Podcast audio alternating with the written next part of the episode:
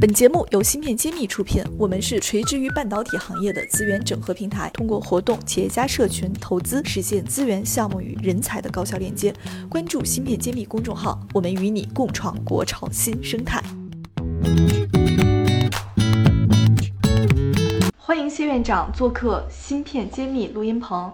本期呢，我们又会聊聊董小姐，因为她最近又上新闻，又上热点了。前段时间我们在某一期，大概第二十几期的时候，做过一个专门的呃关于格力董小姐要做芯片的报道。当时格力说，呃，哪怕花五百亿，她也要把芯片研究成功。当时我们还专门跟谢院长讨论过。那么这一次的最新进展呢，是说。八月十四号，格力电器已经注册了一家名为珠海零边界集成电路有限公司的子公司，注册资本十亿元，法人代表呢是格力电器 CEO 董明珠啊，这个是和之前的那个新闻是有一脉相承的关系的。那么今天也想请谢院长先跟我们聊一聊，您觉得格力注册十亿成立集成电路子公司？并以研究高端变频驱动芯片和主机芯片为主，这样的一个定位是否合适？啊，非常合适。就说这个十亿，原来说的是五百亿呢，就我就觉得这个是呃不太靠谱的事情，有点夸张了。呃，是是这样子，就是说，呃，如果是五百亿这个规模，你肯定做的是制造。嗯，如果是十个亿，肯定不是制造，是一个设计公司。嗯，那么做一个从格力的用芯片的角度来说，针对这几种芯片，他自己做一个设计公司，呃，十个亿是非常合理的，所以我就我应该说是非常看好。那么如果说是五百亿要做制造，这完全是跨界跨得太厉害。那么我们做一个横向比较吧，格力是一个很优秀的公司，我们认产品公司，它是用芯片的产品公司。那么华为是一个世界级的更优秀的公司。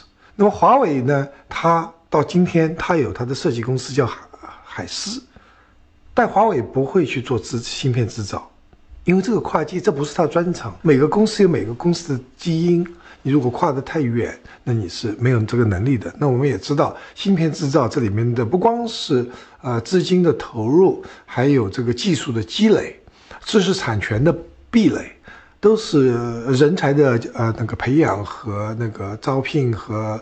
和那个发发展都是一个漫长的过程，绝对不会有短平快。那么你回头看我们这个十个亿的集成电路呃子公司，它实际上它有积累，它并不是今天才开始的。你如果看的话，历史几年前它已经开始有这样子设计。是的，好像说它低端空调芯片和终端的 IGBT 的这个内机的主芯片，它已经研发成功了。好像说再花。一段时间就可以在自己的这个空调上能得到应用了，这些都是可能的。那么作为一个芯片公司，它做的好坏，如果说它只是给格力用，那么并没有办法去评估它的好坏，因为它做出来芯片，那个格力必须要用，对吧？它只有说走市场化，这另外一个话题。如果说其他的呃家电公司也用格力设计的芯片，那么它这个。这个好坏由第三方来评估是比较合理的。今天如果他做出来，格力自己在用，它到底呃什么水平是没有办法很客观的评估的。OK，但是他这一次呢，他明确宣称是要研究高端变频驱动芯片和主机芯片。那这这个产品定位，谢院长您给就是评估一下，为什么他要选择这个产品方向？然后这个产品方向未来会对格力带来什么样的改变吗？好，呃，高端、低端、中端，这个都是相对的，所以对形容词我不做评论，好吧？但这个芯片是肯定是格力自己要用的，那么对它的好处就是说，如果它能够自己设计芯片，委委托其他公司生产、加工，它自己用的芯片，它的成本是有控制的，就是说它能够就是节省很多成本，而且呢可控，就是它不需要靠这个第三方的芯片供应公司来支持。那么这样子确实是有一个很好的一个位置，还有一个好处，我们大家都知道，我可以有议价能力，对对吧？就是白电的这个利润好像都很薄很薄嘛，对不对？所以说你不给我降低芯片的价格，我就用自己的芯片，未来你就失去这个机会了。原来是没有办法去讨价还价的，人家给你什什么价格，你没有没有没有选择嘛。今天他有一个选择，所以很这这个是所以。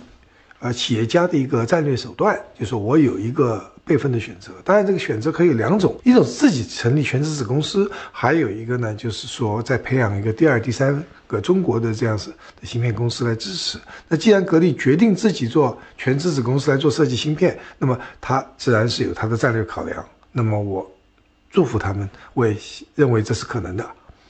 这个芯片高端芯片，它的技术难度高吗？这也是个相对的，认为在设计方面，我相信他找的合适的人来做，呃，来来设设计是可以做得到的。这没有说这个是，因为它不是所谓高端，它并不是用什么七纳米技术，它用的是很成熟的技术工艺技术，设计工艺制造手段是比较成熟的。那么 IGBT 倒是一个比较困难的。哎，为为什么反而 IGBT 会比说的这个驱动芯片更难呢？IGBT 不是芯，不是集成电路。对，IGBT 它就是一个功率的器件，我们所谓的它没有电路。那么它的考量是要大功率、高功率，呃，这样实际上是一个大功率的大电流的一个开关。那么它对它的可靠性要求比较高。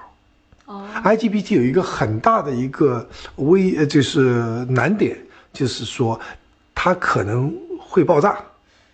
可靠性是指产品的安全性吗？安全性，就说它会爆炸，像个炸弹。如果你这个芯片做出来能够做，某一天爆炸了，出现这个事故，那么你这个不是这个芯片的问题了，是整个这个公司的品牌会受到巨大的考量。所以说，你认为你研发出来你能够用，那你是不是能够长期的安全的使用？这不是一个功能问题，而是一个安全。和可靠性的问题，我们做 IGBT 的人都会有一个呃名词叫炸机，嗯，那么就说你用了没事，但某一个时刻爆炸了，因为它电流巨大，电压巨高，它是一个人身安全的一个问题。那你买一个空调，买哪一天空调爆炸了，这没听说过空调爆炸的。但是如果说你有一个 IGBT 在里面，你的安全。做不到安全的这个可控的这样一个安全的一个芯片，你就爆炸，那你这个所造成的呃经济损失和其他人身安全的损失是靠这个一个芯片是没有办法补回来的。所以我认为 IGBT 这类功率器件要非常慎重。芯片揭秘栏目组现将每期音频整理成文字，并在公众号发布。想获取文字版内容，请关注公众号“茄子会”，更多精彩等着你。好像我们之前谈到一次收购案的时候，讲过国际上做 IGBT 比较牛的公司是叫英飞凌。英飞凌，对，就是汽车里很多用的都是他们产的 IGBT，也就是考虑到可靠性、安全性。因为他们有几十年的历史。安全历史不，那么这一点就很重要，因为你买安全，你就看这个历史，这个公司历史上有没有，呃，这样子一个安全的一个呃高高可靠性的一个历史，没有的话，你就会很担心。所以我就说，你如果做一个芯片公司，只是给自己供，这实在呃是实际上还不够，你应该一定要考虑到业界都来用你的，所以这个路还很漫长。做一个芯片设计，做拿出来的样品能够用，啊，就是能够有这个功能，还是比较简单的。你要考虑到，呃，质量、可靠性、品牌效应，这是需要积累的。老，所以我们都要说老字号，老字号嘛。新产品、新品牌，大家还是要给他一个时间来证明自己真正是一个靠谱的一个产品。对，同时呢，可能格力也在从财务的角度在考虑这个维度哈。我看到有一个数据说，格力每年都要进口五亿美元的空调芯片，那。说不定这个账是这样算的：如果说我们把这个钱都投在自己生产，那每年可以增加十几亿的利润，对吧？五亿美元的这个进口嘛，呃，也有可能这是格力现在来打造说我要自己做芯片的一个，呃，从概念上也好去做的一个宣传。但是刚刚谢院长也是做了一个提醒，就是你要选择自主研发的芯片，可能要选好切入点。对安全性、可靠性有较大要求的芯片，其实最好不要在初期自己碰，因为你的经验也不够，积累也不够，其实反而是可以碰一些，呃，相对来说不会有这方面问题的芯片，对吧？对的，我们回到这个空调芯片，这芯片你说每年它要进口五亿美金的这样一个空调芯片，那这里面不是一种，各种的外是种类是非常多。那么你要知道，如果你自己设计、委外制造，你是不是成本？比买芯片更便宜呢？不一定，因为你是委外加工，这个价格加工价格是是代工厂决定的。当市场非常火爆的时候，它就会涨价，甚至不给你那个那个生产的这个这个足够的一个量，所以呢，你可能不得不还是要去买第三。那个原来供应商的芯片的，所以这是一个很复杂的一个考量，不是那么简单啊。芯片我自己做，我就自自己能便宜。第一，你能不能自己做那么多那么多种类的？第二，你外包以后能不能拿到好的价格和足够的量，能够满足你？我们都知道这一类呃制造估计都是啊比较呃成熟的工艺嘛，那就是用八八英寸的比较多。全球八英寸连续五年是供不应求的。产线一直很紧张，那么你可能拿不到那么多量，所以那么多因素考虑进去，你是实际上不能轻易的说这是呃就能帮你省钱，你甚至可以帮你亏钱的，所以这个要做好准备。